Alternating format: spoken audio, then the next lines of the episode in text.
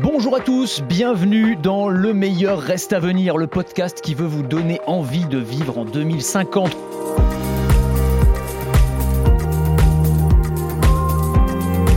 On continue notre discussion autour de l'école du futur.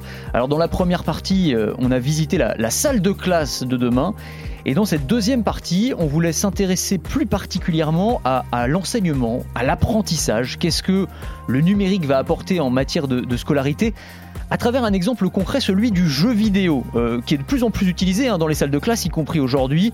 En classe, on a des profs de plus en plus nombreux qui font appel, euh, bah, par exemple, à, des euh, séquences de jeux comme support pédagogique pour appuyer leurs cours en histoire géo. Hein. L'exemple numéro un, c'est Assassin's Creed. Bon, tout le monde connaît Assassin's Creed, série de jeux d'action et d'infiltration à différentes époques, à la Renaissance, à la Révolution française, l'Égypte antique. Il y a même un mode de jeu pédagogique qui a été créé à la demande des profs.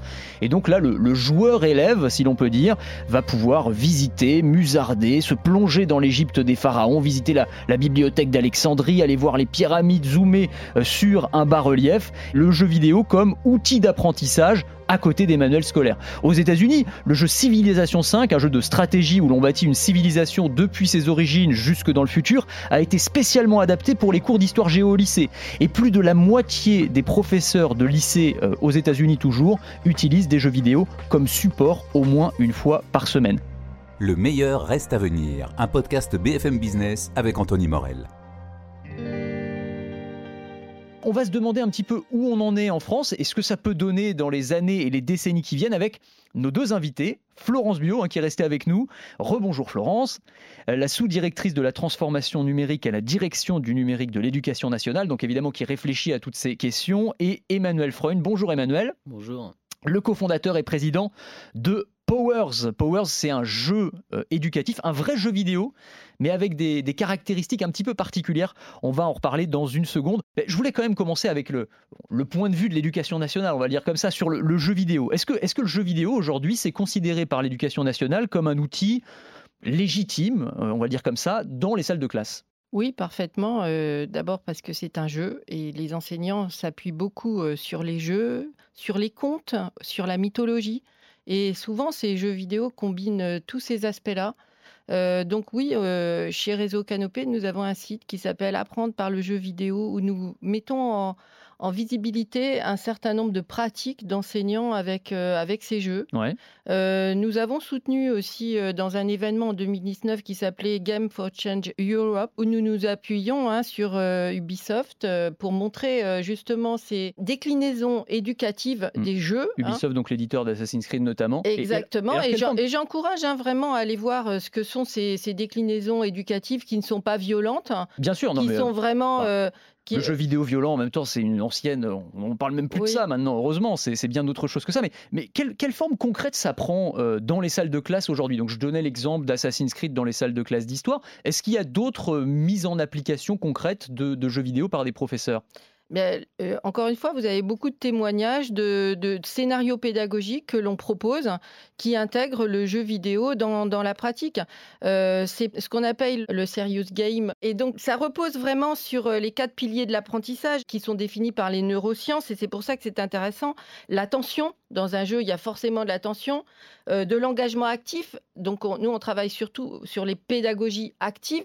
Euh, les feedbacks aussi. Euh, quand on n'a pas réussi à sortir de la pièce ou qu'on n'a pas réussi à, à, donner la résolution d'une énigme, mais on le sait tout de suite. Ouais. Et donc, ça change aussi le statut de l'erreur parce qu'on n'est pas jugé on n'a pas une mauvaise note, on s'est trompé, on recommence, on cherche.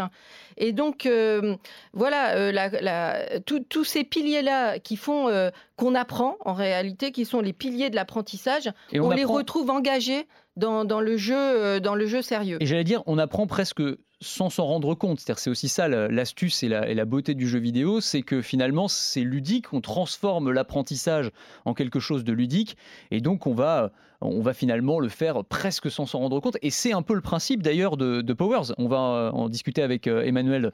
Voilà, on va commencer par euh, parler, par expliquer ce que c'est que Powers. Alors, j'ai lu, je ne sais pas si c'est votre définition ou si c'est la presse qui vous a surnommé comme ça, mais on, parle du Fortnite de l'éducation. Ce qui est vrai que c'est assez catchy comme, euh, comme nom. Fortnite, évidemment, ça parle à tout le monde. Alors, racontez-nous un petit peu. En fait, c'est un vrai jeu, finalement, avec des beaux graphismes, avec un scénario, etc. Un peu comme un Zelda, etc. Mais avec des énigmes et des, des choses à réaliser qui sont d'ordre scolaire finalement. Oui, tout à fait. En fait, l'idée est sortie du confinement. C'est quand on avait nos enfants à la maison et qu'il fallait aussi les occuper. Et il y avait cette sorte de paradoxe là où ils pouvaient faire des jeux éducatifs, mais les jeux éducatifs, on dit qu'on apprend sans s'en rendre compte. C'est pas tout à fait vrai. La plupart des jeux éducatifs, malheureusement, on voit bien que c'est de l'apprentissage et les enfants ne sont pas dupes. Donc ils restaient effectivement, parce que c'est un écran, une demi-heure, 40 minutes potentiellement devant un jeu éducatif, mais jamais plus. Et par contre, quand on les mettait devant un jeu, euh, classique, devant un Zelda, devant un Pokémon, devant, devant tous ces jeux-là, ou devant un dessin animé, là, il restait deux heures, et si on les appelait à table, ils venaient pas. Et il fallait crier très fort et s'énerver, etc. Et il y avait une, une, première question qui arrivait à ce moment-là, qui est pourquoi on ne pourrait pas faire un jeu là où effectivement on apprend quelque chose, là où il y a, il y a la même puissance d'attention pour l'enfant, mais là où effectivement pendant ces deux heures ils apprennent des choses vraiment intéressantes, ils apprennent des choses scolaires, des choses, des choses parascolaires, des choses, des choses sur la vie, enfin plein de choses comme ça. Et, euh, et donc il y a eu cette idée de dire on va faire un vrai jeu mais avant tout un jeu. Donc aussi attirant qu'un Fortnite ou qu'un Zelda. Complètement concurrent avec un, avec un Fortnite, un Zelda, un Mario Kart. Et il y en a plein des jeux comme ça. Hein. Donc on va, on va rentrer dans cette zone de jeu. Mais on va y intégrer euh, des, euh, du, scolaire. Mais alors justement, c'est quoi la recette On va faire de la géographie, on va faire de l'histoire, on va faire des maths, on va faire du français, on va faire en fait des tonnes de domaines différents que l'enfant pourra choisir à l'intérieur du jeu. Et il aura vraiment l'impression de de jouer en fait sans apprendre et d'apprendre sans s'en rendre compte. Et donc là, ça prend quelle forme? C'est-à-dire qu'en gros, j'ai mon, mon personnage, mon avatar numérique qui évolue à l'intérieur. Il y a un scénario, j'imagine, et ensuite, c'est quoi? Je me retrouve face à un problème de maths? Enfin, quelle forme ça prend à l'intérieur du jeu? Oui, alors il y a tous les ingrédients du jeu. C'est-à-dire qu'on va avoir de la collection comme dans comme dans Pokémon, là où on va chercher plein d'animaux différents. Il faut tous les ramener. On va avoir de la customisation comme dans Animal Crossing, là où il faut prendre soin de sa maison comme dans les Sims. Il faut la décorer. Il y a plein de créativité dedans. Et on va faire des quêtes. On va être accompagné un peu comme dans les Disney par un petit dragon qui va nous accompagner pendant toute notre aventure et qui va être notre compagnon et on va avoir des énigmes. Alors effectivement des énigmes type euh, escape game, des, des, des, jeux d'attention, des jeux de rapidité. Des... Donc par exemple on va explorer un grand temple et à la Indiana Jones on va avoir euh, des exercices où il faut marcher sur les bonnes dalles pour aller de l'autre côté. En fait c'est de la symétrie. C'est-à-dire qu'on voit la solution de l'autre côté donc on va faire de la géométrie comme ça. On va aller dans un autre grand temple. Il y a des temples enfouis, des temples secrets. C'est une ancienne civilisation qui est très basée sur les mathématiques, qui adorait les formes et c'est la construction et l'architecture. Et donc il faut reconnaître des formes géométriques, ce que c'est qu'un parallélépipède, ce que c'est qu'un carré, ce que c'est qu'un losange, etc. Et donc trouver les bons trucs pour résoudre des énigmes. Il y a d'autres moments là où, euh, par exemple, on va apprendre la poésie. C'est assez drôle de savoir comment on apprend la poésie dans un jeu. Et on va apprendre la poésie comme un guitar héros, c'est-à-dire qu'on doit transporter du bois d'un point A à un point B. Pour le faire, on a une mule qui est récalcitrante, et c'est une mule, il ne faut pas lui donner des carottes, il faut lui raconter des poèmes. C'est ça qui l'a fait avancer. Et plus le poème est, mieux, mieux le poème est dit, plus la, mule avance vite. Alors, est-ce que c'est efficace Parce que vous disiez, le pari, c'est en gros bah, que l'enfant ait envie de rester devant le jeu pendant une heure, deux heures, et même euh, que quand on l'appelle à table, il ne, il ne vienne pas. Sur les tests que vous avez réalisés, euh, aujourd'hui, c'est le cas ou pas du tout? Alors, c'est complètement le cas. C'est ce qui nous a permis de faire une deuxième levée de fonds assez rapidement. En fait, faire un jeu, ça prend du temps. Ça prend très très longtemps faire un vrai jeu, faire des Assassin's Creed, ça prend beaucoup d'argent et beaucoup de temps, donc en moyenne 4-5 ans parfois. Euh, là, l'idée c'était d'essayer de montrer très rapidement qu'on pouvait faire un jeu qui était effectivement attractif pour les enfants, aussi attractif que les autres jeux. Donc on a fait une première partie qui est sortie et que tout le monde peut tester euh, en allant sur notre site ou sur iPad. Et cette première partie, en fait, on avait les enfants qui restaient effectivement deux heures devant potentiellement, c'est-à-dire plusieurs sessions d'une demi-heure. La session en général, euh, on voit, les parents autorisent en général une demi-heure de jeu pour, pour cette classe d'âge de entre 6 et 12 ans. Donc ils restaient une demi-heure en plusieurs sessions et ils allaient d'un bout à l'autre du jeu ah et revenaient régulièrement. Donc c'est beaucoup plus que Adibou. Quoi. Le... Moi je me souvenais d'Adibou, quand je pense à jeu éducatif, moi je pense à Adibou forcément. C'est un truc de ma génération. C'était très bien d'ailleurs, j'adorais. C'est génial ça. Et, ça montre aussi un peu, euh, le, je trouve, le paradoxe de notre temps, c'est-à-dire que Adibou ça existait il y a 30 ans ça a influencé toute une génération quand l'ordinateur n'existait même pas presque. Quand Internet n'existait pas, quand les réseaux sociaux n'existaient pas, on se dit que 30 ans après, il y aurait une sorte d'Adibou sur stéroïde, un Adibou x 1000, avec, euh, avec tout ce qu'on peut imaginer comme nouvelles technologies, comme réseaux sociaux. Comme... Pas, du pas tellement, ouais, c'est vrai. non, c'est vrai, c'est vrai, vrai, Et alors, du coup, bah, ça, c'est un jeu qu'on peut télécharger à la maison et jouer. Comment est-ce que, euh, justement, l'éducation nationale, vous, vous connaissiez, euh, Florence, vous, vous, connaissiez Powers, par exemple, et est-ce que ce sont des outils qui pourraient être intégrés dans les salles de classe, pourquoi pas? Je connaissais pas Powers, mais avant de venir, je l'ai testé. Euh, nous avons une commission qui s'appelle EduUp et qui permet de soutenir euh, les petites startups, les petites pépites hein, qui font des jeux ou qui proposent des solutions beaucoup pour l'inclusion. Nous avons une priorité pour, euh, pour les élèves à besoins éducatifs particuliers, les élèves handicapés. Hein. Donc nous soutenons vraiment plusieurs entreprises par an et beaucoup des petites pépites que nous avons soutenues par le passé euh, sont devenues des entreprises vraiment rentables. Donc euh, oui, nous avons l'habitude. Et ce qui est formidable, je l'ai déjà dit tout à l'heure, mais c'est que Vraiment, il y a plein de headtech en France qui proposent des, solutions intéressantes. Ouais. il faut, répéter pour ceux qui ne connaissent pas, c'est les startups qui sont spécialisées dans la technologie pour l'éducation. Exactement, et les headtech, c'est vraiment à la fois un marché euh, important, bien sûr, hein, mais euh, des, centaines d'entreprises qui, proposent des, solutions intéressantes. Donc nous avons un filtre qui est cette commission. Euh, cette commission est composée d'industriels, hein, de, des représentants des, associations de EdTech, aussi euh, les, gens de l'éducation nationale, l'inspection. nous avons vraiment des partenaires divers qui regardent les jeux, qui regardent ces solutions et qui les soutiennent. Ah, ils vont peut-être regarder Powers du coup. Mais alors bah, justement, Powers, devrait candidater. Eh ben voilà. Mais vous, vous, avez des, j'imagine que vous avez approché des, profs. Certains peut-être sont intéressés par l'idée d'intégrer ces outils-là euh, dans, dans leur salle de classe au quotidien. Alors, nous, on avait un positionnement dès le départ qui était de euh, surtout pas de se mettre en face de l'école. C'est-à-dire que c'était euh, c'était effectivement en dehors de l'école. C'est quelque part, c'est encore une fois un concurrent d'un de, Fortnite. Donc, c'est le temps d'écran des enfants en dehors de l'école qu'on veut utiliser pour, pour le rendre utile et pour le rendre intéressant, pour éviter la culpabilité des parents avec la tétine géante de l'écran et qu'on ne fasse pas 20 ans de psychanalyse derrière parce que à 6 ans, on a tué plein de gens. Donc, c'était un peu ça l'idée. Donc, on n'avait pas, euh, on n'avait pas la volonté tout de suite d'aller dans les écoles, de regarder, etc. C'est un peu par hasard qu'on y allait en fait parce que deux écoles nous, ont appelés et nous ont dit c'est très intéressant. Ils ont testé, ils ont trouvé ça très bien et donc par là, on est rentré, euh, on a commencé à prendre contact avec l'éducation nationale, à voir ce qu'on pouvait faire, à voir si c'était intéressant, si, euh, si on pouvait être d'une utilité ou pas. D'accord. J'avais vu aussi qu'il y avait un, aspect intéressant de, de Powers, c'est que les parents euh, ont aussi une application sur laquelle ils peuvent voir les progrès réalisés par leur enfant et même ils peuvent adapter, choisir quelle matière il faut renforcer, etc. Complètement. Alors, euh, dès le départ, quand on a commencé, on s'est tout de suite, on a tout de suite voulu s'associer dans l'éducation avec des gens qui, avaient, qui étaient là depuis longtemps, avec euh, Bayard et avec Hachette, qui avaient euh, donc des maisons d'édition de 150 ans à peu près, pour savoir ce que c'était que l'éducation, ce qu'il fallait faire et ce qu'on pourrait faire dans le jeu vidéo avec eux. Et une des premières réactions du, président de Bayard à ce moment-là, c'était de dire c'est assez marrant le jeu vidéo, c'est-à-dire quand on donne un livre à un enfant, on est un parent, on regarde quel livre on donne. On s'intéresse au livre en général. On s'intéresse au contenu. Même quand on leur montre un dessin animé, on commence à s'intéresser un peu au contenu, un peu moins, mais un peu. Quand on donne un jeu vidéo, on s'intéresse plus du tout. C'est-à-dire que les, parents, le jeu vidéo, c'est pas le jeu vidéo, c'est un écran. C'est du temps d'écran. Et quel que soit le jeu à l'intérieur, n'a absolument aucune, euh, aucun intérêt. Il n'y a pas, de, a pas de, réflexion sur le contenu. Et ça, ça doit changer. Et donc c'est ce qu'on s'est dit. On s'est dit euh, un peu comme quand un enfant va à l'école et qu'on lui demande le soir, euh, alors t'as fait quoi? Il dit ah ben c'était bien, j'ai fait rien et on ne sait pas du tout ce qu'il a fait, peut-être que ça peut être intéressant d'avoir une application qui traduit ce que l'enfant a appris, pas ce qu'il fait exactement, mais ce qu'il a appris, où est-ce qu'il a eu des difficultés, qu'est-ce qu'il a fait pendant sa demi-heure de jeu vidéo. Ouais, c'est ça. Ça concrétise les choses pour les parents. Exactement. Et, ça permet aussi d'arrêter d'ailleurs le jeu. Le meilleur reste à venir.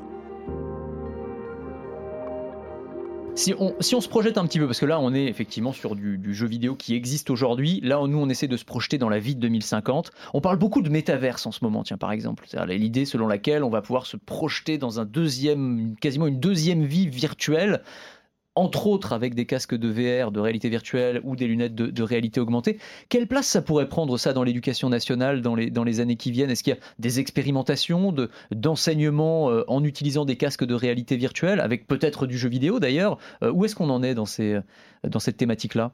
Nous regardons les, ressources pour euh, l'enseignement technologique, l'enseignement professionnel, euh, l'enseignement scientifique en général, hein.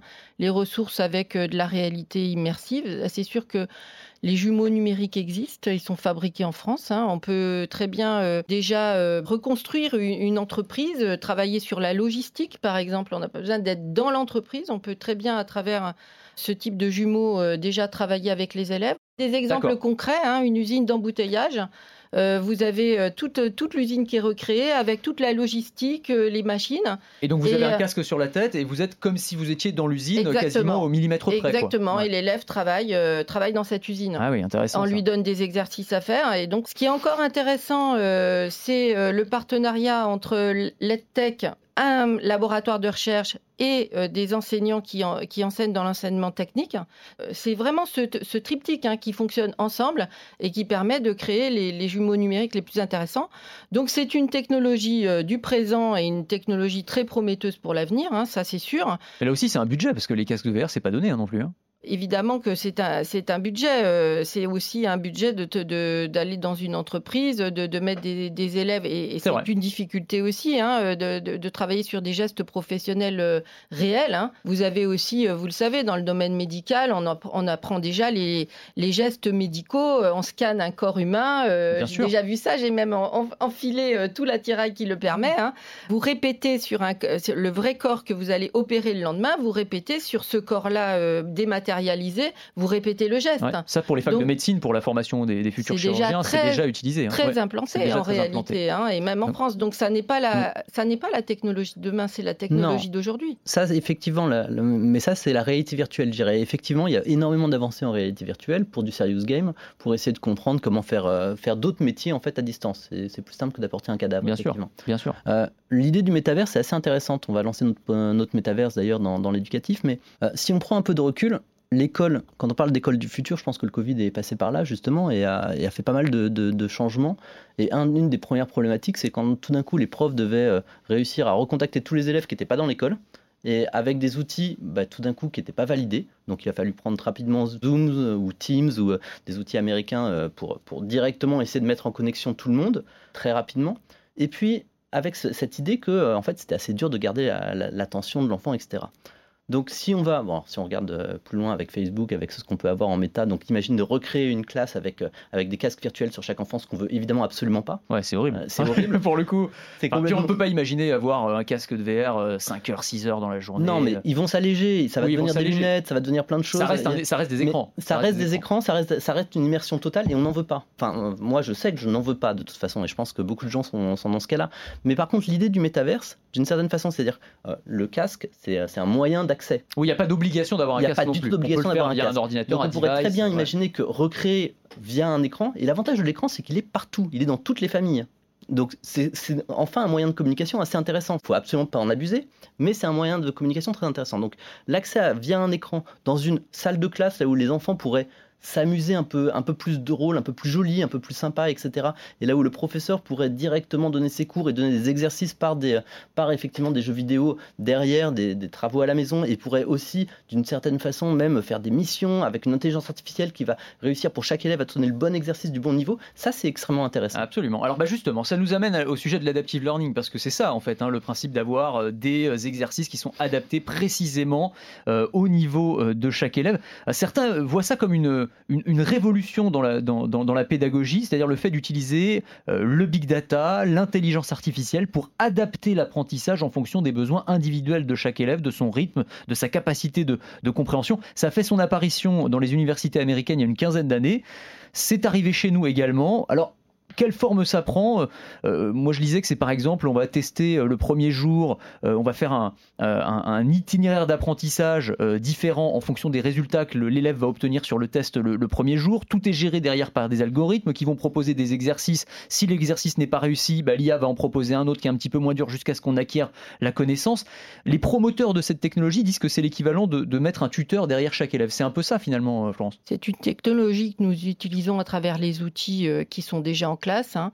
Et euh, tous les enseignants aujourd'hui peuvent avoir des logiciels euh, d'adaptative learning hein, pour le français et les maths à l'école euh, élémentaire. Hein. Donc on a déjà des algorithmes qui on a déjà, oui, bah, l'adaptative learning en réalité c'est déjà implanté dans, dans les outils. Et donc c'est un enseignement qui propose euh, des exercices, des, situations au plus près des capacités et des besoins de chaque élève. Alors, c'est à la fois pour les contenus, on propose un exercice différent selon qu'on a réussi le premier, le deuxième, donc voilà, la, difficulté augmente en fonction de chaque euh, performance individuelle, hein. mais c'est aussi pour les rythmes d'apprentissage. C'est très important ça, parce que le rythme est différent euh, grâce à l'analyse des données collectées et stockées. Ah donc voilà. Vous savez à quoi ça me fait penser, moi? Ça me fait penser à la, machine à apprendre dans Les Soudoués passent le bac. Vous vous souvenez de ça ou pas? On va écouter l'extrait. La machine à apprendre, elle vient d'Amérique. Alors, qui va commencer? Premier de ces messieurs. Asseyez-vous. Asseyez-vous. Attention. Une phrase va défiler sur cet écran. Répétez-la. Répétez. Vous ne voulez toujours pas répéter Si, si, si, si. L'ONU a été fondée en 1942. En quelle année euh, En 1942. Répétez plus vite. L'ONU a été fondée en 1942. Répétez 42 plusieurs fois. 42, 42, 42, 42. Bon, on voit que ça se passe pas toujours très bien avec la machine à apprendre. Mais on donne la- plus de coups de règle Mhm. sur les doigts. C'est vrai. hein. Ah bah là, c'est Euh, carrément des, là, c'est des, grandes baffes. Là, Ni des baffes, ni des baffes. Là, ça va beaucoup plus loin. Non, mais ça pose, ça pose la question, évidemment, avec humour, mais euh, on, on va finir là parce que le, le temps file, malheureusement. Mais finalement, dans, dans ce que vous nous avez décrit, d'ailleurs, dans les deux parties de, de ce podcast, moi, la question que je me pose, c'est finalement, est-ce que demain, on aura encore besoin d'avoir des salles de classe? On parlait du métaverse, Mm. euh, finalement, qui serait une version de l'école par Zoom telle qu'on l'a vécu pendant le confinement, mais en largement améliorée. Est-ce qu'on aura encore besoin d'autant de professeurs avec l'intelligence artificielle, avec ces outils algorithmiques qui vont être capables de s'adapter précisément au rythme des élèves, etc.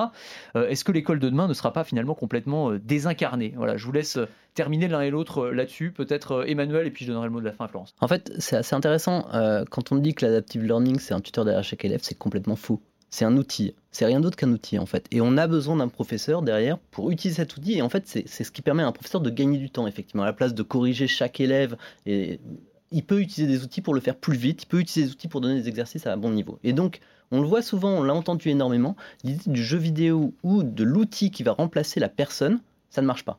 Ça ne marche pas, on aura toujours besoin de la personne qui va faire le lien. Et puis si on remonte d'ailleurs il y a 2000 ans avec euh, l'idée de Socrate de l'éducation, l'apprentissage c'est d'abord rechercher l'amour du professeur. C'est un lien avant tout. Et ça on ne pourra pas le changer par un outil. C'est plutôt rassurant. Florence Je, je partage complètement votre euh, sentiment. hein. La relation avec l'enseignant est déterminante dans la réussite de l'élève. hein. D'ailleurs, c'est aussi pour ça que les, les outils numériques pénètrent moins facilement finalement euh, l'enseignement et qu'il y a des réserves, alors que dans la formation continue, euh, c'est très répandu. hein. Donc, il faut apprendre aux enseignants à se servir des outils. Grâce à la- l'adaptive learning, ils auront une connaissance plus fine de la façon dont l'élève enseigne. Et donc, le tableau de bord, il est aussi pour les enseignants. Il est aussi pour euh, que eux-mêmes, face à, quand même des groupes de classe qui sont importants, hein, puissent euh, savoir comment chacun de ces élèves se comporte, comment il apprend et ce qu'il y a de plus efficace pour lui. Donc la relation avec l'enseignant est fondamentale. Un enseignant, il a de l'humour, il capte, il joue, il est séduisant, il propose des activités intéressantes. Et euh, Ça, la machine ne pourra jamais le remplacer. qui remplacera la, la relation humaine? Personne ne peut penser qu'aucune machine ne, ne remplacera la relation humaine, mais la machine peut aider, elle est au service et il nous faut des enseignants formés. Un mot, Emmanuel Peut-être un dernier mot quand même, parce que quand on parle de l'école du futur, un mot que je voulais quand même dire, c'est qu'il y a des besoins d'apprentissage maintenant sur le monde qui a complètement évolué par rapport à l'école euh, euh, et les enseignements qu'on donnait il y a 100 ans. Il y a un besoin, on le voit avec Samuel Paty par exemple, d'apprendre aussi l'introduction à l'informatique, l'introduction à l'information sur Internet et effectivement l'usage des réseaux sociaux. Et ça, pour l'instant, c'est pas encore fait. Et ça ne peut être fait et ça ne doit être fait qu'avec des écrans et avec des ordinateurs. Il faut le faire assez urgemment. Et avec des humains. Et, Et avec, avec des, des humains. humains, évidemment. Florence, un dernier petit mot L'éducation aux médias et à l'information, c'est fondamental et ça se fait.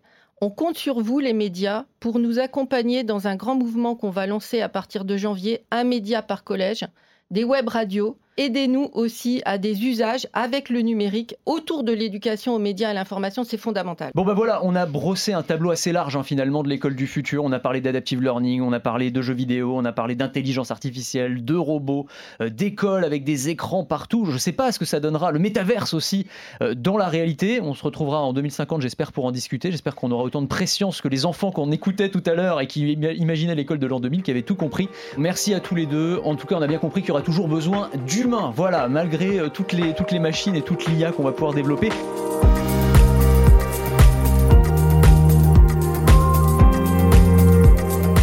Merci beaucoup euh, Florence Bio, merci beaucoup Emmanuel Freund, merci à tous de nous avoir suivis. Vraiment n'hésitez pas à recommander ce podcast s'il vous a plu, à télécharger les autres épisodes. On a parlé des villes du futur, on a parlé des robots qui vont nous accompagner dans les années, dans les décennies qui viennent. Et puis on va se retrouver très vite pour de nouvelles thématiques. Si vous avez des idées de thématiques que vous voulez voir abordées, n'hésitez pas à nous laisser des petits commentaires, des petits messages sur les plateformes de streaming. Et on se retrouve très vite pour un nouvel épisode.